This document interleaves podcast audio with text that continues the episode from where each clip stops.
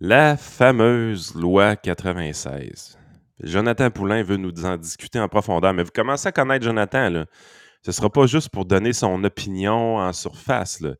Il l'a probablement lu trois fois avant de se coucher. Euh...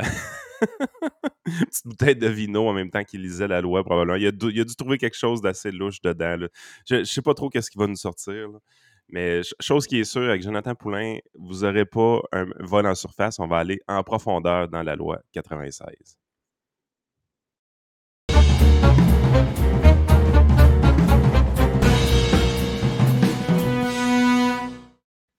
Yes, Jonathan. Donc, euh, qu'est-ce que tu voulais nous dire par rapport à cette loi-là? Tu as, deux, trois points, je pense, que tu peux nous partager. Oui, bien c'est sûr. Déjà là, la loi 96, quand on parle d'un numéro de loi, puis les gens savent c'est quoi le sujet, tu dis OK, on a affaire à quelque chose quand même de gros ou d'important. Donc, la loi 96, c'est l'espèce de, de, grosse pièce maîtresse que la CAQ avait présentée dans son premier mandat sur le français. Souvenez-vous les déclarations de M. Legault sur la louisianisation du Québec. C'était quasiment l'état d'urgence. Fallait adopter euh, la loi 96. Puis, euh, la loi 96, elle est quand même assez euh, costaude. Et c'est une des choses que moi m'a tanné dans les, derniers jours, c'est que on a vu une recrudescence au niveau bon, du ministre Roberge puis de la CAQ pour dire il faut un chantier national sur le français, il faut revenir là-dessus.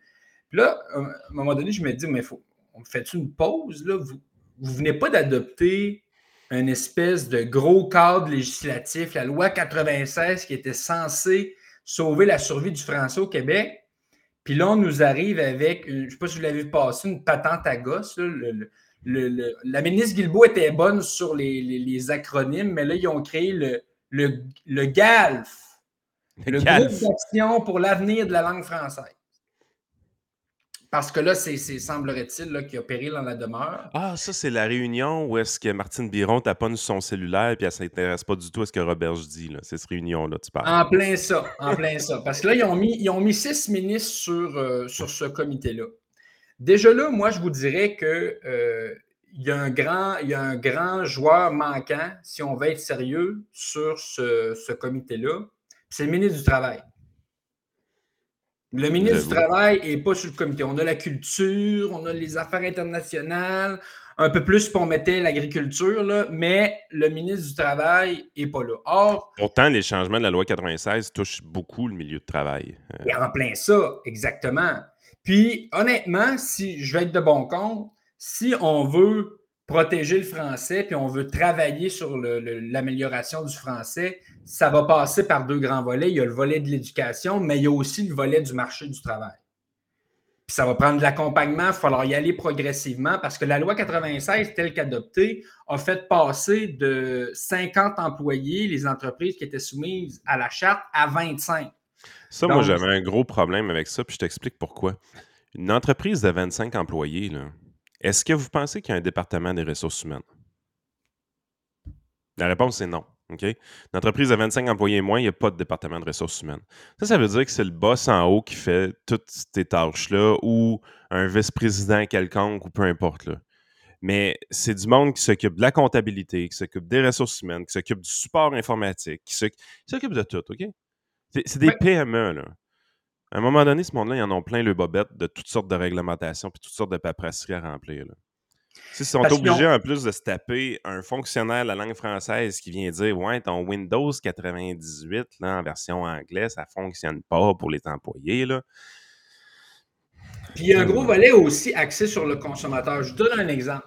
Avant ça, quand vous aviez des contrats de consommation ou d'adhésion, il y avait ce qu'on pouvait appeler la clause de langue. Vous pouviez dire, regarde, moi, je veux que mes affaires, ça soit en anglais. Fait qu'il suffisait qu'il y ait une clause dans laquelle tu disais, moi, consommateur, je veux que ce soit en anglais.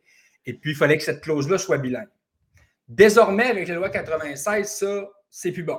C'est plus assez fort. Donc, même si toi, tu me dis, moi, là, Jonathan, là, tu viens chez nous, j'offre un service, il y a un contrat, tu me dis, fais-moi ça en anglais ou je. Non, avec la loi 96, je suis obligé de te donner une version en français d'abord. Ben voyons. Oui. Fait que dans un moment où tout le monde, l'environnement, puis le papier, je suis obligé. Ben, vous allez me dire, il y a beaucoup de numérique, là, mais quand même. Même mais même à ça, Jonathan, c'est du temps. C'est du temps. Exactement. Puis ça, c'est applicable autant à, la PME de tantôt. Fait que oui, tantôt, tu me parlais, mon, mon 25-30 employés, il y, a, du gros travail à faire au niveau des ressources humaines. Mais il y a un gros volet de la loi 96 aussi qui est axé vers le consommateur. Donc, lui, là, c'est sûr que euh, il y a plusieurs volets qui ne sont pas applicables, mais celui qui fait du commerce avec plusieurs, euh, justement, soit dans le coin de Montréal ou même ici, quand tu c'est de l'ouvrage. Il faut tout que tu changes tes gabarits, euh, tes gabarits contractuels. Il faut que tu changes tes formulaires. Moi, je suis dans l'industrie bancaire. Je n'ai pas, de, pas de peine pour eux autres dans le sens qu'il y a des grosses équipes qui sont capables de mettre le monde qu'il faut pour mettre ça en application. Mais les PME, moi, je viens de la, je suis à Beauce, le royaume de la PME. Pensez-vous que ça les fait pas chier? Ben oui. On ne sauvera pas le français en Beauce, je m'excuse, là. Mais c'est pas. Le déclin du français à Montréal, ce n'est pas nous qui allons le sauver à Saint-Georges-de-Beauce. Mais pourtant, on est autant soumis euh, à ces règles-là, euh, peu importe le type de commerce, etc. Fait que c'est des gros. C'est pour ça que moi, ça. Parce que. Mais c'est une lourdeur. Tout ce que tu me parles, là, de, les choses que tu me parles ce matin, c'est des pertes de productivité. C'est pas des gains de productivité, c'est des pertes de productivité. Ça, ça veut dire qu'il faut compenser ça autrement. Là.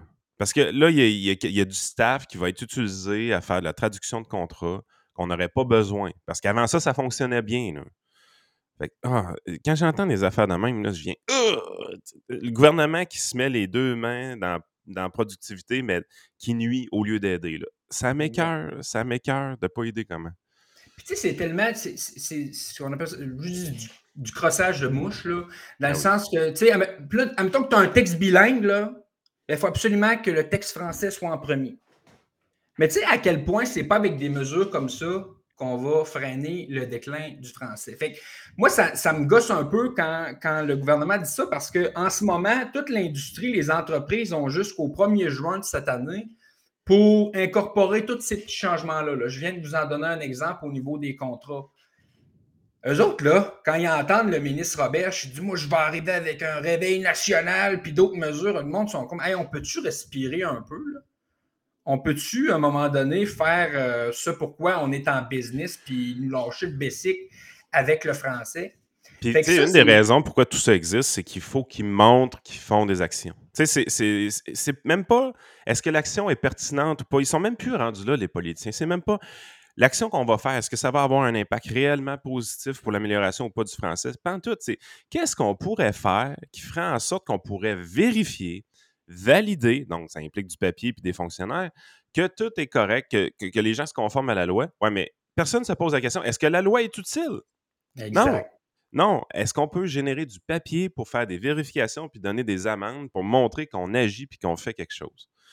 tout est basé sur la démonstration ou le, la prétention d'action dans l'histoire, mais il n'y a rien qui est là pour dire est-ce que c'est réellement utile tout ça?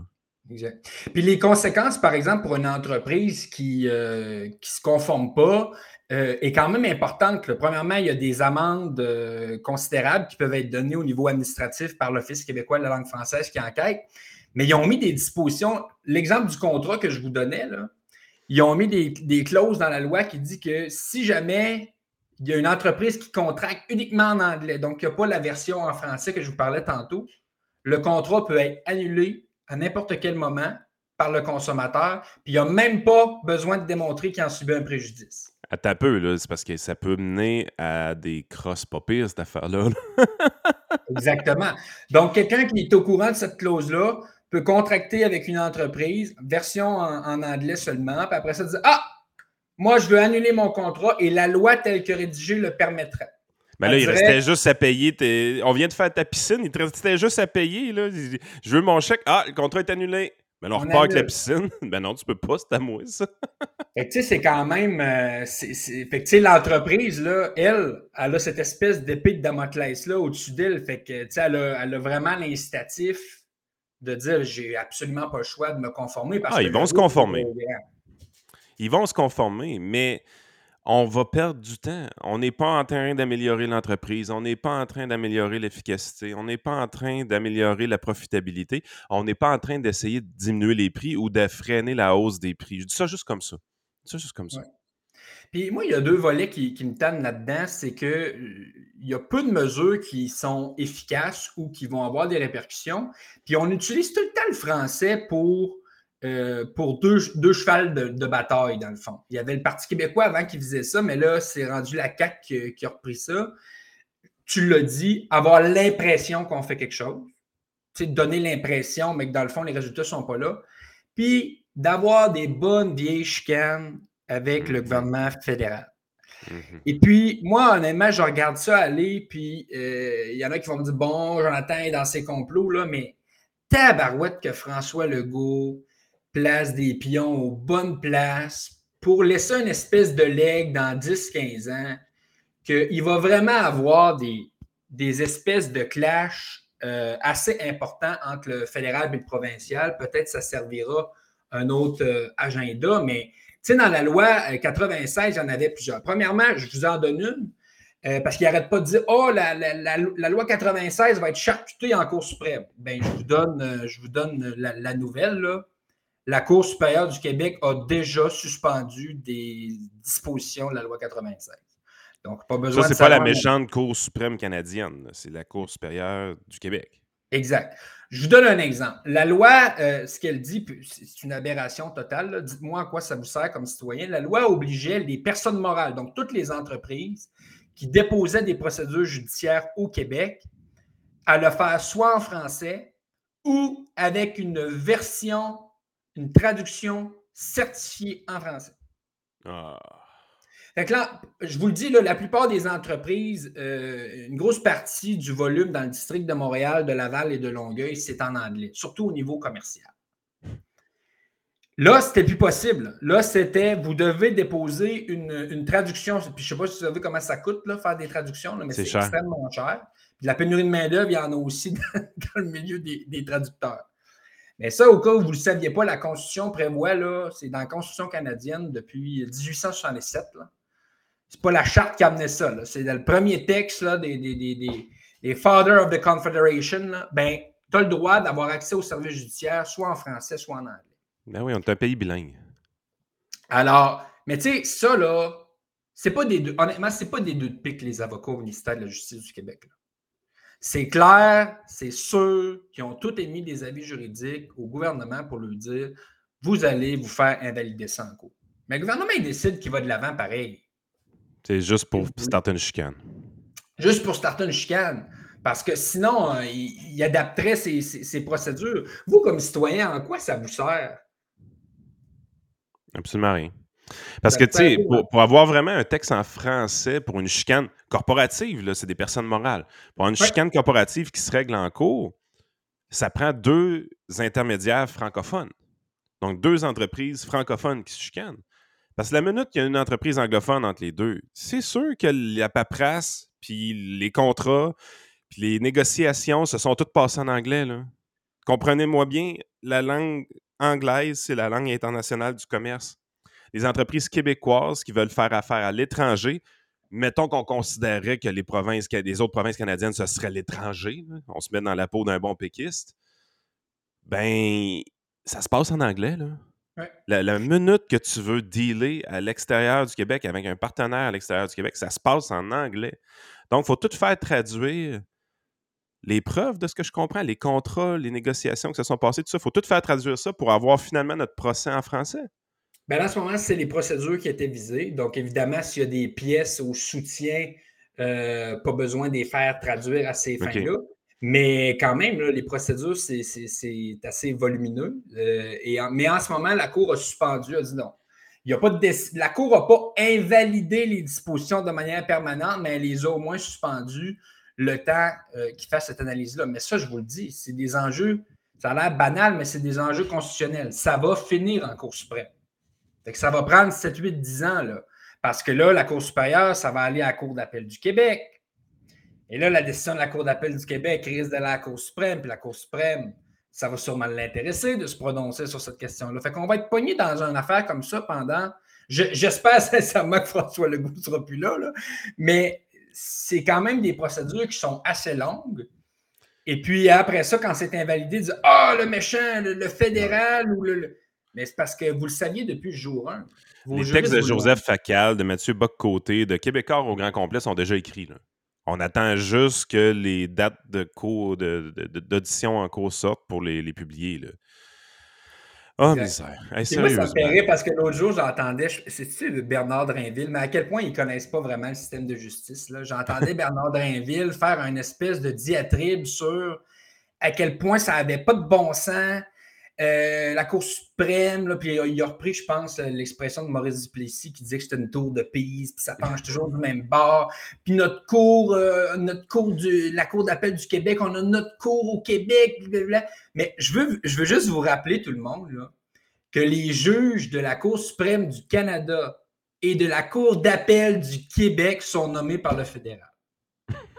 Alors, quand ils disent on a notre cour au Québec, puis le, plus haut tribunal du Québec, guys, parce que c'est Justin Trudeau qui nomme les juges là aussi. Fait que, arrêtez de me faire croire que la Cour d'appel du Québec est plus québécoise que la Cour suprême. Puis le juge de la Cour supérieure qui a rendu la décision, ben je vous le donne, le scoop, il a été nommé par le gouvernement fédéral.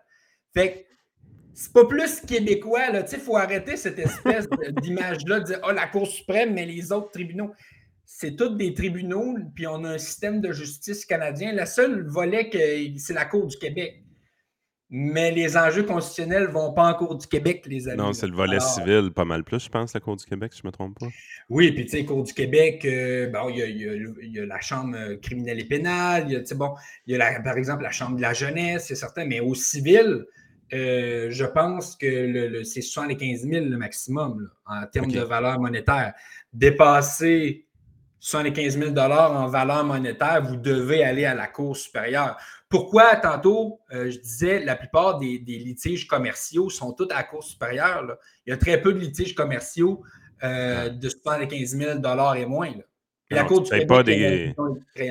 Tu commences pas à te payer un avocat puis un traducteur pour quelque chose qui vaut 30 000 Il n'y a pas une business qui pense comme ça. Exact. Puis là, ça, va revenir dans l'actualité pas mal, je pense, parce que on a parlé la semaine passée là, de l'élection partielle dans Saint-Henri-Saint-Anne, puis j'ai vu, et depuis, deux, depuis une semaine et demie, deux semaines, Marc Tanguay, qui est le chef intérimaire du Parti libéral, il est que là-dessus. Là. Et je vois ces interventions, c'est la loi 96, puis nous, contrairement à Québec solidaire, on va défendre les droits et libertés. Moi, ça me style un peu les oreilles. Là. il y a un gros enjeu pour les libéraux avec cette élection partielle-là, on le comprend bien. Puis c'est pas pour rien que c'est Québec solidaire qui est directement attaqué, c'est que les caquistes, les péquistes, puis les conservateurs ne sont pas un facteur dans cette élection partielle-là. -là, c'est réellement une bataille à deux. Puis c'est drôle parce que c'est deux partis d'opposition, effectivement. C'est dans les, prochaines semaines, les nouvelles que vous allez voir, c'est des nouvelles principalement qui concernent les deux partis d'opposition. Exact. Puis, tu sais, moi, ce qui me tanne un peu, c'est l'espèce un peu d'hypocrisie. J'aurais aimé ça qu'il y ait ce discours-là dans la campagne électorale. Mais au Québec, il faut faire attention parce que le français, là, dans une campagne électorale, tu n'as que de chroniqueurs qui embarquent là-dedans. Là, puis, si tu si tu n'es pas le plus grand soldat du français, là, euh, on devrait quasiment t'excommunier. Je, trouve que là, il en parle parce qu'on est dans un contexte anglophone, mais je pense que ça aurait mérité euh, une défense un peu plus robuste durant la campagne électorale. Moi, je vous donne une anecdote. Euh, j'étais, durant la campagne électorale, je rencontrais une entreprise à Saint-Martin. c'est trois frères qui ont ça. Les gars sont, sont polyglottes, ils parlent plusieurs langues, ils ont beaucoup de travailleurs étrangers. Ce pas des, pas des petits clins, là, c'est des gens super ouverts. Puis un moment le gars. les beaucerons. Un moment le gars, il me dit, puis ça m'avait fait, j'avais crampé. Il m'avait dit, moi, je rêve d'un jour un politicien au Québec qui va me dire, le français, on s'en crisse. Puis là, moi, j'étais parti à rire, ben, j'avais dit, vous savez que ça n'arrivera jamais. Hein? Vous, savez, que ça n'arrivera jamais. Mais, mais je comprenais ce qu'il voulait dire, dans le sens que, tu sais, lui, en plus, il fait venir des travailleurs des travailleurs étrangers parce qu'il y en a besoin. On le fait chier avec ses certificats de francisation. Ah. Tu sais, euh, lui, là, il est tanné d'entendre des affaires, puis des, le groupe du GALF ou je ne sais trop. Lui, là, il se dit, mais ils vont-tu arrêter à un moment donné de nous, de nous mettre des bâtons dans les roues? Lui, ça fait longtemps qu'il a compris que pour faire les jobs qu'il a besoin, les Québécois ne veulent pas les faire, ces jobs-là. Ça, c'est la réalité. Écoutez, regardez le taux de fécondité au Québec, 1,58. Taux de fécondité, c'est quoi? C'est le nombre d'enfants qu'une femme va, euh, va avoir dans sa vie. ça augmente un petit peu, là, en plus. Oui, ouais, parce qu'il était à 1,52 en 2020. Fait que le mythe qu'on a fait des bébés pendant la pandémie, là, il est il pas arrivé. il y a pas mal plus de divorces dans la pandémie. Là. il n'y a pas de baby boom. Là. Il n'y a vraiment pas eu de baby boom. Euh, mais c'est vraiment, puis tu sais, 1,73 en 2009, c'est en constant déclin. Puis pourtant, là, imaginez tous les programmes parentaux de RQAP qu'on a mis en place, de, soutien aux familles qu'on a mis en place pour que les gens fassent plus de bébés. Ben, à partir de 2009 jusqu'à aujourd'hui, ça a passé de 1,73 à, 1,58, puis même 1,52 euh, en 2020 c'est normal. Les, pays riches font de moins en moins de bébés. C'est une réalité. Mais ce que ça veut dire aussi, c'est que pour renouveler ta population francophone, tu as besoin de 2,1. Fait tant et aussi longtemps que les francophones ne feront pas plus d'enfants, le français va être en danger. Puis, à un moment donné, si vous allez, si vous êtes brillant un peu, vous allez dans 8 ou 10 générations dans le futur, il y a des fortes chances que le français ne se parle plus au Québec éventuellement. Puis là, ah, ouais, ouais, 10, générations, c'est 300 ans à peu près. Là. OK? Eh, à un moment donné, réfléchissez un peu, puis regardez où est-ce que les choses vont. Est-ce qu'il faut se mettre à faire plein de bébés pour sauver le français? Je pense pas. Je pense pas. L'immigration, pour nous aider, c'est quelque chose de super important. On a besoin d'aide. On ne fait pas assez de bébés. Donc, si on veut maintenir notre rythme de vie, notre niveau de vie, d'une population qui est vieillissante, on a besoin de cette immigration-là. Ben, à un moment donné, cette immigration-là, il faut y faciliter la vie aussi. je, suis en désaccord avec des problèmes de francisation, mais il faut arrêter d'en faire une psychose collective aussi, surtout quand on est dans les régions. Les régions ne vivent pas ce problème-là parce que la francisation s'exécute dans les régions. OK, c'est peut-être plus difficile à Montréal, je suis capable d'en convenir, mais je dis ça juste comme ça, Montréal, ça a déjà été la capitale économique du Canada. Ça ne l'est plus. Ben non. Fait tu sais, à un moment donné, il faudrait peut-être se remettre comme priorité de refaire de, Montréal une, un, fer de lance au Canada en termes économiques, pas mal plus que de parler français puis le bonjour aïe à un moment donné. C'est drôle que tu dises ça parce que c'est exactement le terme que j'avais dans, ma tête. Euh, c'est une psychose à un moment donné. On fait vraiment une psychose sur le français. Puis il va falloir arrêter, je pense, de faire la législation qui euh, brime ou bloque des choses, mais n'apporte aucun euh, droit positif. Hein? Parce que, euh, on l'a vu, moi, là, un jeune francophone, moi, j'ai appris l'anglais à l'université. Parce que système d'éducation assez BS, là, c'était Yes No Toaster, tes verbes irréguliers. Ah euh, moi, dans ma famille, ça ne parle pas en anglais. Et puis, à un moment donné, je suis arrivé à l'université, j'étais super performant. Puis le doyen, il me dit euh, Toi, il faut absolument que tu fasses des concours de plaidoirie canadien. Puis ben, je ne parle pas anglais. Puis de me dire Là, il faut que tu t'y mettes parce que tu vas plafonner. Mais moi, là, la plupart des gens qui venaient de Montréal, c'est un no-brainer. Ils sont, sont, déjà rendus à leur troisième langue. Fait on arrive, le petit francophone, sur le marché du travail avec une longueur de retard parce que les, les, gens, souvent de d'autres communautés culturelles ou beaucoup à Montréal, eux ont appris l'anglais, le français, puis d'autres langues. Puis ça, c'est une des choses, il y a deux, deux trucs qu'il va falloir surveiller, je pense, en matière de langue. Le gouvernement revient tout le temps avec une statistique, puis moi, ça m'agresse. C'est euh, le niveau, euh, le niveau de français parlé à la maison, surtout à Montréal. Moi, là, ça ne regarde pas le gouvernement, la langue qu'on parle à la maison. On peut Parce que là, ils nous sortent tout le temps, là, puis ils reviennent avec 48 parce que c'est comme ça frappe l'imaginaire, c'est en bas du 50 Qu'à Montréal, ça ne parle pas français à la maison. Ça nous pas affaires. C'est pas de leurs affaires.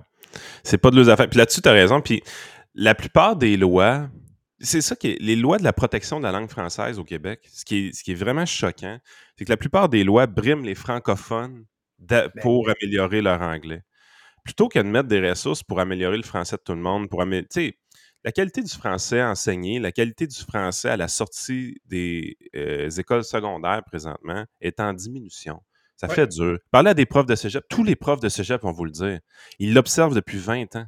La qualité du français écrit et parlé des gens qui sortent des écoles secondaires du Québec est en diminution. Je ne parle pas de Montréal. Je parle des écoles publiques des euh, régions 100% francophones ou 95% francophones. C'est un problème qui est réel, puis on fait absolument rien pour corriger ça. C'est beaucoup plus grave, la, baisse de la qualité du français de nos jeunes francophones que toutes ces affaires-là. Puis le fait qu'en plus, on interdit à ces jeunes francophones-là d'étudier en anglais avant le cégep, puis qu'on pense même, il y a certains politiciens qui font carrière politique en disant que même au cégep, il faudrait leur interdire ça aussi c'est une catastrophe parce que ça l'empêche les jeunes francophones d'occuper des postes clés dans les multinationales plus tard qui sont établies au Québec. Ça veut dire qu'il y a plus de chances que les multinationales établies au Québec aient des postes clés octroyés à des anglophones qu'à des francophones, parce que les francophones ne parlent pas bien français. Elle ne parle pas bien anglais plutôt. Mais ça, c'est un problème parce que ce que tu veux, c'est que le, francophone performe puis le francophone puisse obtenir ce poste de direction-là pour que lui ait une influence positive sur le français dans la compagnie éventuellement. Mais pour qu'il y ait une influence positive sur le français dans la compagnie, il faut qu'il obtienne le poste. Puis pour obtenir le poste, il faut qu'il parle bien anglais.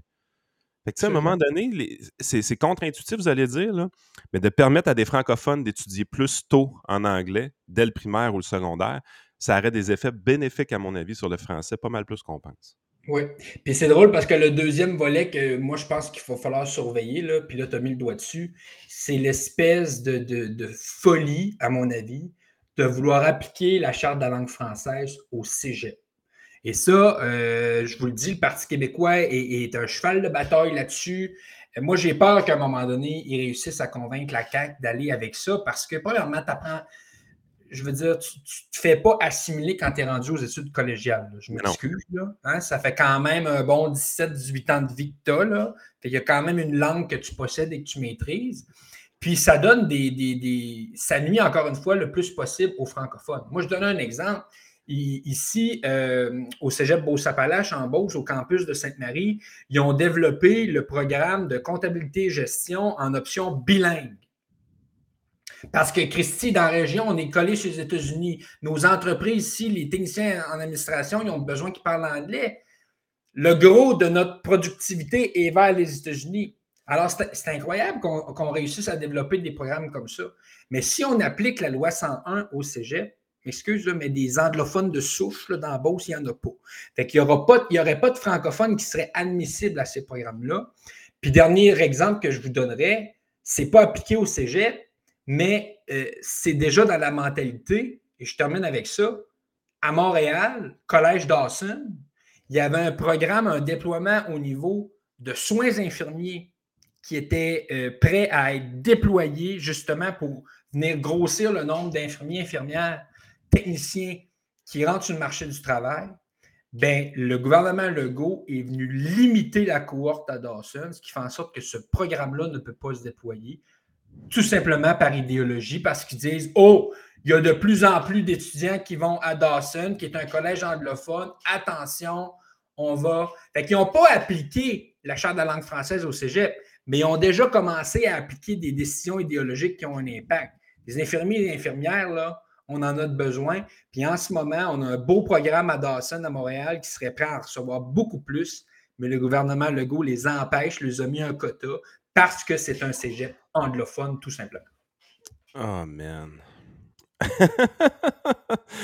On va vous laisser là-dessus. Sérieusement, là, je sais plus quoi dire. J'aurais préféré pas le savoir, sérieusement, Jonathan. Ça me décourage. Ben, il faut que les gens le sachent parce que c'est des décisions qui se renversent. Hein? Fait qu'à un moment donné, là. Non, non, t'as raison, t'as raison. C'est juste que tu me siges en même matin. Allez, bonne journée tout le monde. Bonne semaine, ciao.